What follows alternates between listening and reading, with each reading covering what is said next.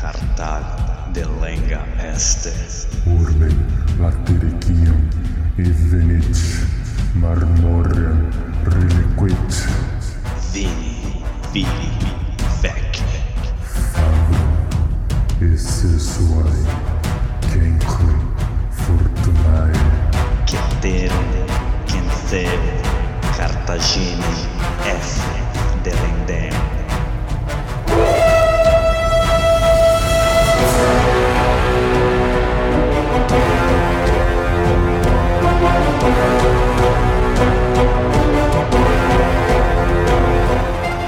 Alô, amigos! Alô, galera! Estamos de volta para o centésimo quarto episódio do podcast Roma Nua e Crua. Quem vos fala é Bruno Prandi, seu apresentador e editor deste humilde podcast. E para o nosso mural de recados, mural de recados Roma nua e crua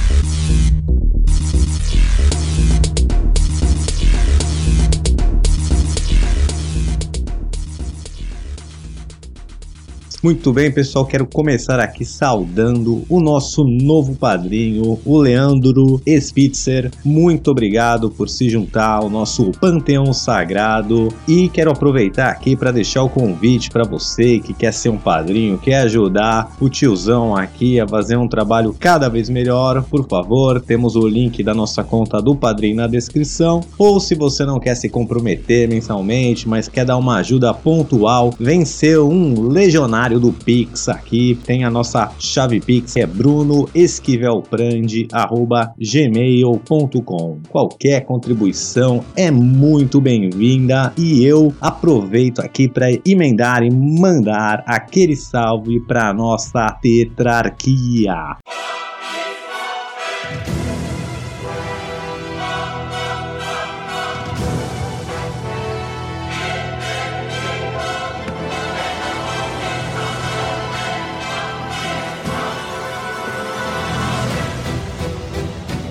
Imperator Maximus Nicolas Frandi.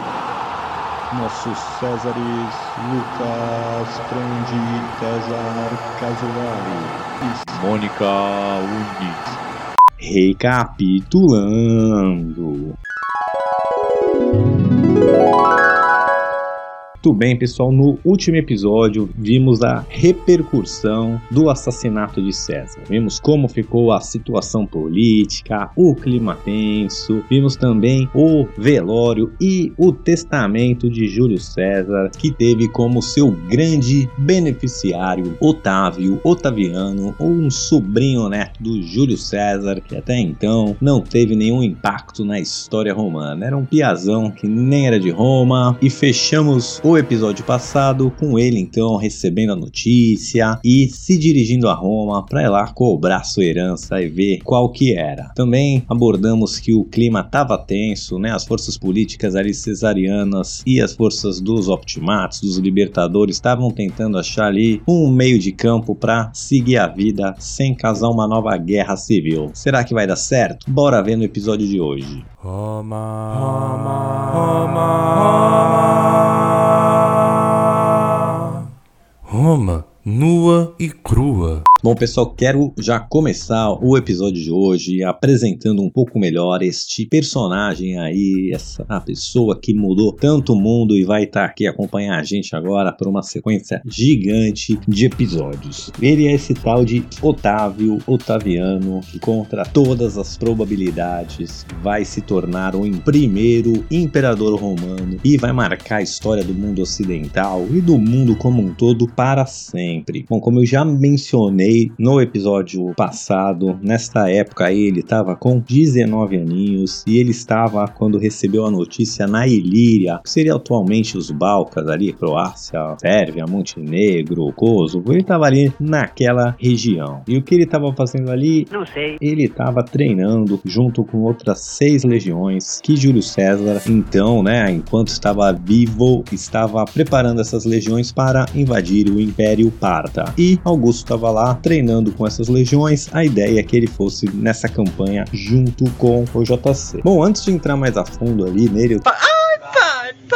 quero desmistificar esse nome, porque o nome dele até então era Caio Otávio Otaviano. Mas aí você vai ver outros jeitos de falar, né? Então vamos avaliar aí os nomes que ele pode aparecer e para não confundir ninguém, toda vez que algum desses nomes forem mencionados, pode se tratar da mesma pessoa. Bom, Caio Otávio Otaviano, como eu disse, era ali o nome de batismo dele, porém ele vai ser adotado postumamente por Júlio César e vai também receber o nome. E aí ele vai se passar a se chamar então Caio Júlio César Otaviano. Depois que acabar a Guerra Civil, aí o segundo triunvirato, a Guerra Civil que está por vir e ele sair vitorioso, desculpa o spoiler, mas aí ele se tornará Caio Júlio César Augusto. Augusto é um título que queria dizer o reverenciado, mas eu vou tentar chamar ele aqui de Otávio Otaviano até ele ganhar esse título. Basicamente, o povo em Roma ali, nesta época, após ele ser adotado, chamariam ele de Júlio César. Eu posso falar aqui Augusto, de repente, me adiantando no tempo, e também para os amigos, para os chegados, provavelmente chamavam ele de Caio, e carinhosamente aqui eu também posso chamá-lo de Guto. Então, Caio, Júlio César, Otávio, Otaviano, Augusto, Guto, Gutinho, todos dizem respeito à mesmíssima pessoa. Um pouco confuso, mas a gente vai se entendendo com o tempo. Para falar um pouco mais das origens dele, né? Então, o nosso Caio Otávio Otaviano nasceu em 63 a.C., filho de Caio Otávio, como sempre em Roma, né? Os filhos têm os nomes dos pais, só para dar aquela confundida básica. Ele era um, o pai do nosso Augusto, o Caio Otávio ancião, aí o Caio Otávio pai. Ele era um cara que estava se destacando muito, ele era um novos homos, ele não era da classe sanatorial, ele era um equestre, que seria ali um andar abaixo, e dado a sua proeminência e a sua é, desenvoltura, ele acaba casando com a sobrinha do JC, a Atia. Então, o cara era um equestre, ele se destacou tanto que conseguiu casar ali com uma família patrícia, uma família senatorial, mas ele morre quando Caio Otávio tinha apenas 5 aninhos. Bom, sua mãe vai casar de novo e ele acaba sendo criado pela irmã do Júlio César, a Júlia. Ele foi criado pela vovó. Olha, eu assumo mesmo, eu sou filho de vó com orgulho. Ela o educou até o ano 51 a.C., que é quando ela vem a falecer. E esse moleque aí não parecia nada promissor para os padrões romanos. Ele era magrelo, ele ficava doente toda hora. Zé Meningite já teve bronquite, leptospirose, campo, sarampo, catapora. Era um baita um fracote, era antítese do que seria o bom homem romano da época. Porém, duplo assim, nas questões físicas ele seria antítese, mas na questão é, mental, psicológica, ele já se mostrava um cara muito esperto, muito bom de oratória. Até no velório da vovó, ele fez a elogia, fez uma oração que é ali que é a primeira vez que ele chama a atenção de Júlio César, dada a sua capacidade de oratória. Bom, além das suas capacidades mentais e de oratórias que sim o faziam se destacar,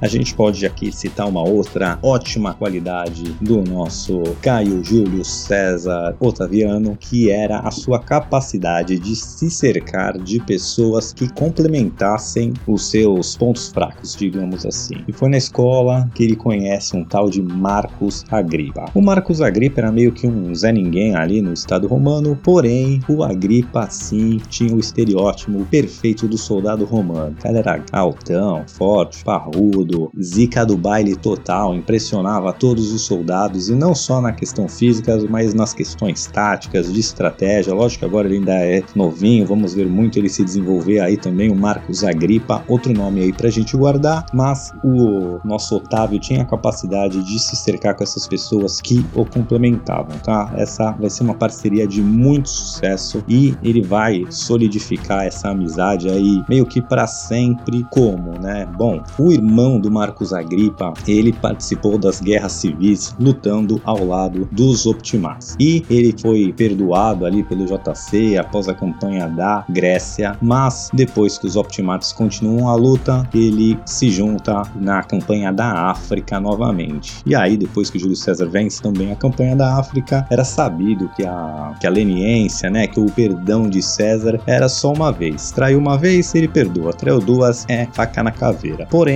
Né, o Augusto, então, com pouco contato com seu tio, todo mundo, né, quando Júlio César acende aí a, a supremacia total, a ser ditador perpétuo, lógico que muitas pessoas interesseiras iam lá chegar perto do Augusto para pedir favores e tal. Toda hora meu compadre quebra o galho aí. Ele nunca tinha pedido nada pro titio, mas como do irmão da Agripa estava marcado para morrer e eles eram bons amigos, Agripa e Otávio, ele então resolve interceder pelo irmão do Marcos Agripa e o Júlio César então concede o perdão. E dessa forma, Agripa tem uma dívida de gratidão para sempre com Otávio e vai ser fiel até o fim. Outra pessoa que a gente pode falar ali que ele se junta, eu não vou entrar tanto nos detalhes agora, que ele vai ser mais importante um pouco mais para frente, mas é o tal de Caio Clínio Mecenas. Ele, se eu não me engano, aqui era oito anos mais velho do que o Augusto e ele vai ser como se fosse um conselheiro político, econômico, né? O Agripa vai cuidar das questões militares e esse Caio Clínio Mecenas vai ser o braço direito político do Augusto, tá? E quando o Augusto estiver saindo em campanhas, ter que deixar Roma, ele sempre deixa o comando na mão desse Mecenas. Então, a gente pode dizer aí que, apesar das fraquezas do nosso Otávio Otaviano, ele sabia se cercar de pessoas que o complementassem. E Júlio César também nota isso nele e é uma das razões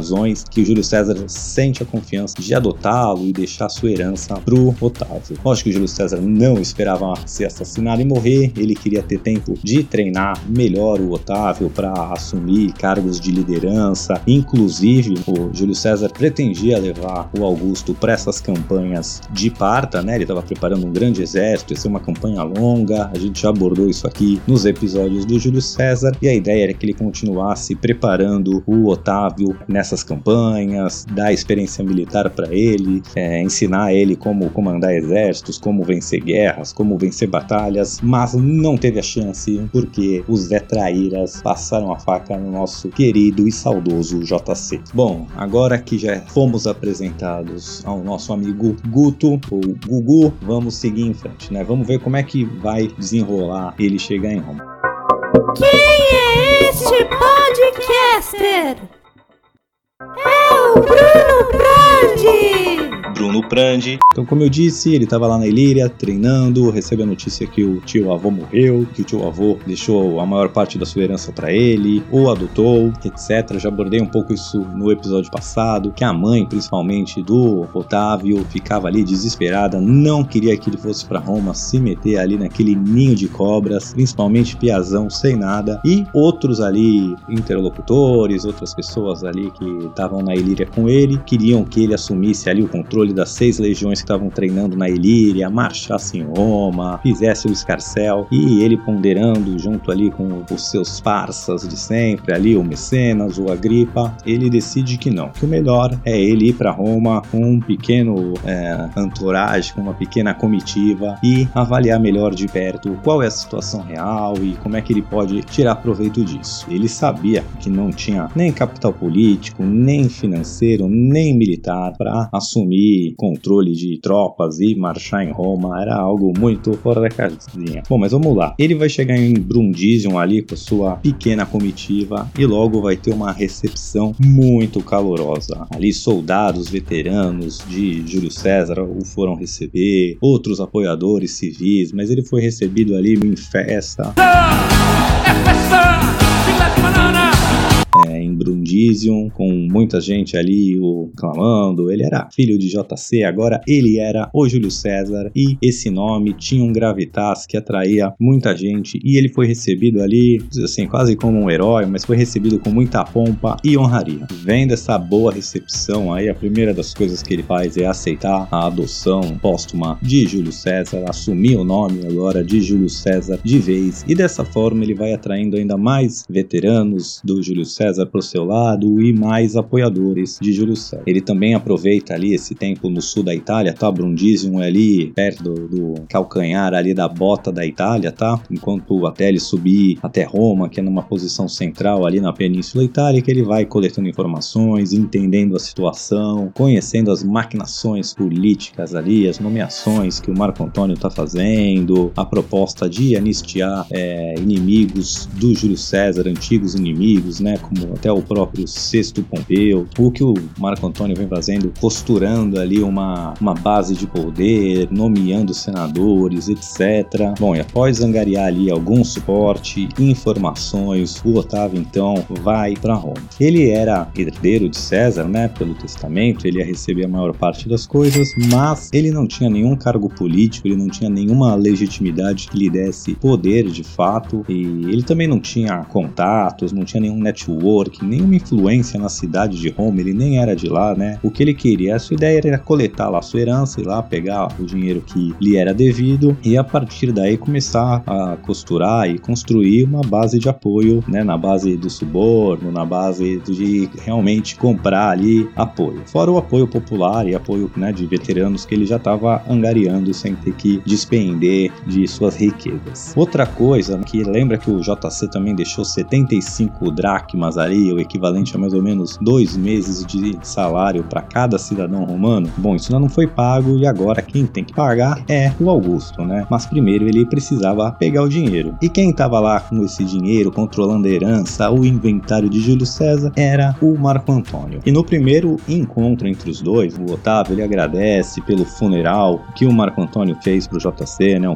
funeral público, a, a, o, o discurso que ele deu. Porém, é, ele já deixa umas ressalvas ali. Ele meio que repreende o Marco Antônio de não ter usado ali o apoio popular, principalmente no funeral, para perseguir e né, matar os assassinos de Júlio César, os conspiradores, e também o critica por ter feito muitas concessões para o Senado, para os optimates, e depois disso ele dá aquela cobrada básica na herança. E aí, Tonhão, vai liberar minha grana ou não vai? Marco Antônio, que já tava de saco cheio desse moleque, Você é moleque. Querendo dar palpite. O que, que o Marco Antônio disse pra ele? Ele disse que Cara, apesar do Júlio César ter deixado aí uma herança gigantesca pra você, ele não deixou poder político pra ninguém na testamento dele, nem poderia. Então, eu não posso passar por cima do Senado. Eu tive que fazer as concessões porque eu sou apenas um cônsul e eu não tenho poderes ditatoriais como o Júlio César tinha. Eu tenho que governar baseado na lei e nos costumes. E em relação à sua herança, cara, o Júlio César não deixou tudo pra você em dinheiro, tem muitas e muitas propriedades, várias delas estão sendo contestadas judicialmente, são propriedades que ele tomou de inimigos, foram expulsos da cidade, que agora estão voltando, outras, né, de pessoas que morreram, que parentes agora estão contestando, então tem muita treta aí, pouco desse dinheiro tá em espécie, e a gente vai ter que esperar resolver todas essas questões judiciais, pagar, dividir, ver de quem é o que, no final você vai ganhar sua parte, mas isso aí vai demorar um tempo. o Marco Antônio, aqui vale a ressalva, que tava boladão com esse piá aí, querendo vir, cobrar. O cara não tinha dinheiro, não tinha conexão nenhuma, não tinha experiência militar nenhuma, quer vir aqui no meio de Roma cobrar, achar que pode é, sair cobrando, exigindo coisas. Ele, o Marco Antônio, tava bem, bem pé da vida com esse moleque aí metido a besta. Você é moleque. Você é safado. Bom, depois do Otávio ser negado a sua herança, ter tomado um sossega moleque aí do Marco Antônio, ele então pede um favor pro Marco Antônio. Fala, Ô, Tonhão, já que tu não quer me dar minha herança, tá aí com esses papos eu tenho que esperar, tem que resolver questões judiciais, eu vim lá da Ilíria, aí tô, tive, tenho que me hospedar, tenho que pagar aí meu, meus comparsas, meu entourage, meus seguranças, então, assim, tu que tá controlando o dinheiro do, do meu papi, né, que só vai me dar depois. Então faz o seguinte, me faz um empréstimo você aí, que eu preciso cobrir essas despesas de viagem, de estadia e etc. Faz um empréstimo pra mim aí, eu te pago assim que a minha herança liberar e a gente fica parça. Bom, nem esse empréstimo aí o Marco Antônio vai fazer pra ele. Dá qualquer migué, mas não dá um centavo pro nosso Otávio. Quem era esse moleque, pivetinho, achando que vai chegar em Roma, dando ordem logo pros cachorro grandes? E o Marco Antônio, que já tava aí com a mão na grana do JC, já tava gastando ela pra comprar apoio político, a gente já tava falando disso. Ele então faz certeza ali, ele vai presidir algumas dessas disputas judiciais da propriedade do JC, vai colocar o Dola Bela, que era o seu parceiro de cônsul ali do ano, para presidir outras, vai colocar o seu irmão como juiz de outra dessas ações. Então assim, ele vai só colocando gente da sua confiança para fazer esses julgamentos, para né, ser o juiz desses julgamentos e faz lógico que o Otávio aí vai perdendo todas as ações e a, todas as propriedades contestadas e todo o dinheiro contestado. Bom, é, Otávio, só para conseguir lidar com esse mundo de ação judicial aí, tem que pagar custas de processos, ele começa a vender tudo que ele tinha de propriedade, que já era do seu nome, né? Lembrando que ele não vem de uma família humilde, ele tinha dinheiro, lógico nem perto do dinheiro que o JC tá deixando, mas ele não era um cara sem nada. Então tudo que ele tinha, todo o dinheiro, todas as propriedades que ele tinha, que a família dele tinha, ele vai pondo para vender a qualquer preço ali só para conseguir juntar o dinheiro para né, se manter ali em Roma e para pagar os custos dessas batalhas judiciais. Ele vai arrumar uns aliados bons aí, um tal de Pédio e Penário, que eram duas pessoas também que estavam ali na herança do JC. Cada um deles teria direito ali a um oitavo das propriedades dos imóveis que o JC tinha. E esses caras, então, que tinham um gravitas político, tinham conexões em Roma, eles vão lá cobrar o Marco Antônio da parte deles da herança e conseguem que o Marco Antônio libere a parte deles da herança, mas continua segurando o dinheiro que é do nosso Guto. Mas esse pé de penário aí, essa dupla, eles já tinham dinheiro, eles são aliados do Augusto e o que eles pretendem é juntar esse dinheiro aí, conseguir essa parte da herança para realmente financiar o Augusto, passar esse dinheiro pro nosso Otávio Otaviano e assim garantir que ele consiga ir costurando e criando o seu apoio político ali na região. Bom, seguindo aqui na história, o Marco Antônio, ele já estava aí jogando o jogo de poder, o Game of Thrones do mundo antigo ali, o, esse jogo sanguinário e ele estava costurando alianças, ele estava querendo sair bem na foto e o importante para ele era sair com muito poder. Ele estava, como eu já disse, tentando fazer ali um, um acordo com os Optimates, né? A gente já viu que os Libertadores, os Optimates estão tentando chegar num senso comum ali, distribuir o poder entre eles e não causar uma nova guerra civil. E com a chegada do Augusto, que tem uma posição ali inicialmente mais pró-César, mais querendo vingança, querendo levar justiça para os assassinos de César, isso faz o Marco Antônio ainda se jogar mais pro lado dessa aula mais neutra, que não dizendo que ele seja anti-César, mas que ele também queria chegar num acordo que lhe desse muito poder e menos caos em Roma, né? E como o Augusto está trazendo uma, um approach mais vamos perseguir os inimigos de César, os assassinos de César, o Marco Antônio vai indo pro outro lado, como vamos fazer um acordão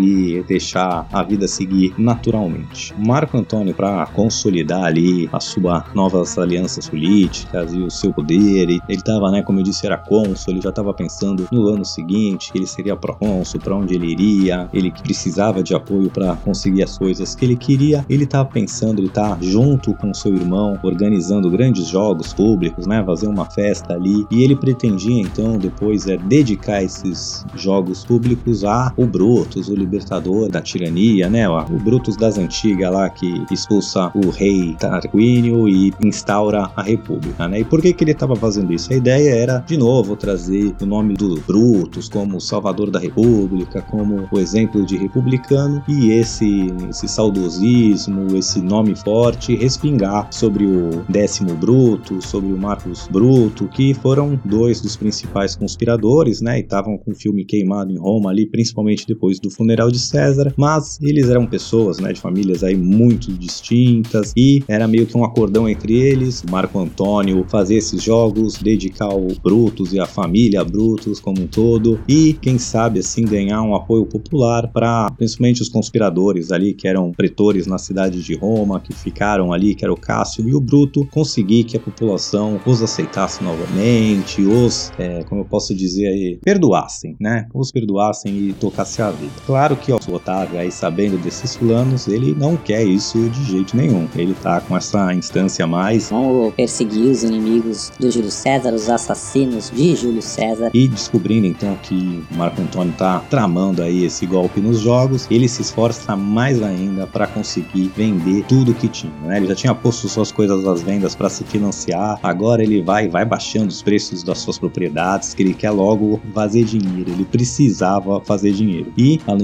de vender tudo que tinha, pegar todo o dinheiro que tinha, ali o PED e o Penário, que eu falei também, conseguem sua parte da herança e, e dão esse dinheiro depois para o próprio Augusto. E o que, que ele faz com esse dinheiro que ele acumula aí, queimando todos os seus bens, todas as suas propriedades a preço de banana? Ele consegue então juntar uma fortuna, mas ele vai queimar toda essa fortuna de uma vez. E fazendo o que? Ele vai pegar esse dinheiro e vai pagar a parte da herança lá que JC deixou para os cidadãos romanos, aquela 75 dracmas para cada cidadão. É a primeira coisa que ele faz com esse dinheiro que ele arrecada. Ele ainda não acessou o dinheiro da herança de César, ainda tá ali na mão do Marco Antônio, mas ele conseguiu pegar um pedaço dessa herança, todo o dinheiro que ele tinha, todas as propriedades que ele tinha, todo o dinheiro que ele conseguiu emprestado ali com outras pessoas e dá esse dinheiro, então paga a parte da herança do Júlio César que era devida aos cidadãos romanos como um todo. Você é louco, cachoeira? E assim, de novo, ele zera o seu caixa, mas ele ganha um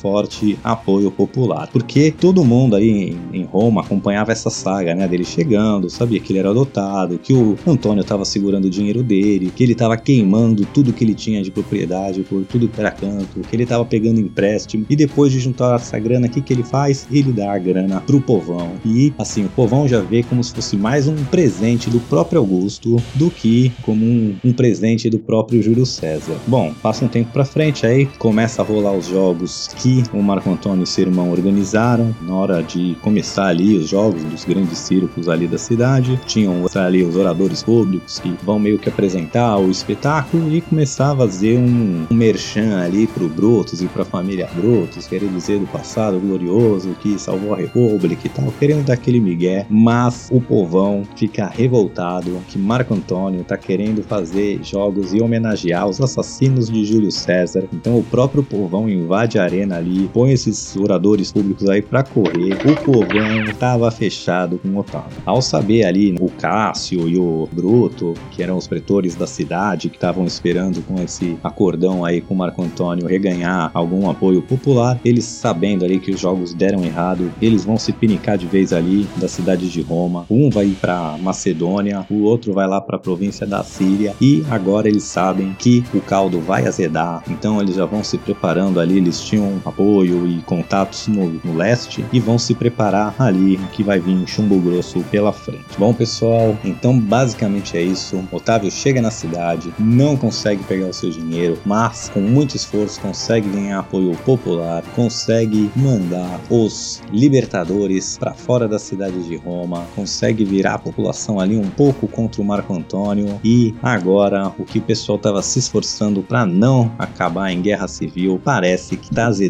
e que esse vai ser o caminho. Mas a gente vai continuar mais disso. Semana que vem vai começar de novo uma guerra civil e essa guerra vai ser muito louca. É gente traindo gente o tempo inteiro, é uma hora um aliado com o outro. E vamos deixar isso pro episódio que vem, porque por hoje é só. Fique com a gente e até!